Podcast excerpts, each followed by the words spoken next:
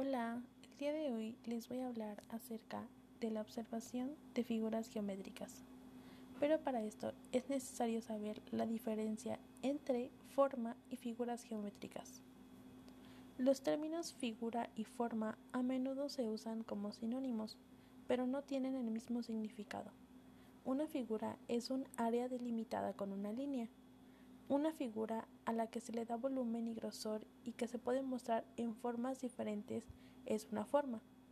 Las formas exhiben algún tipo de profundidad y volumen. Observación de objetos geométricos. Esta situación consiste en observar cuerpos geométricos describiendo sus formas, para avanzar en el descubrimiento de lo que tienen en común.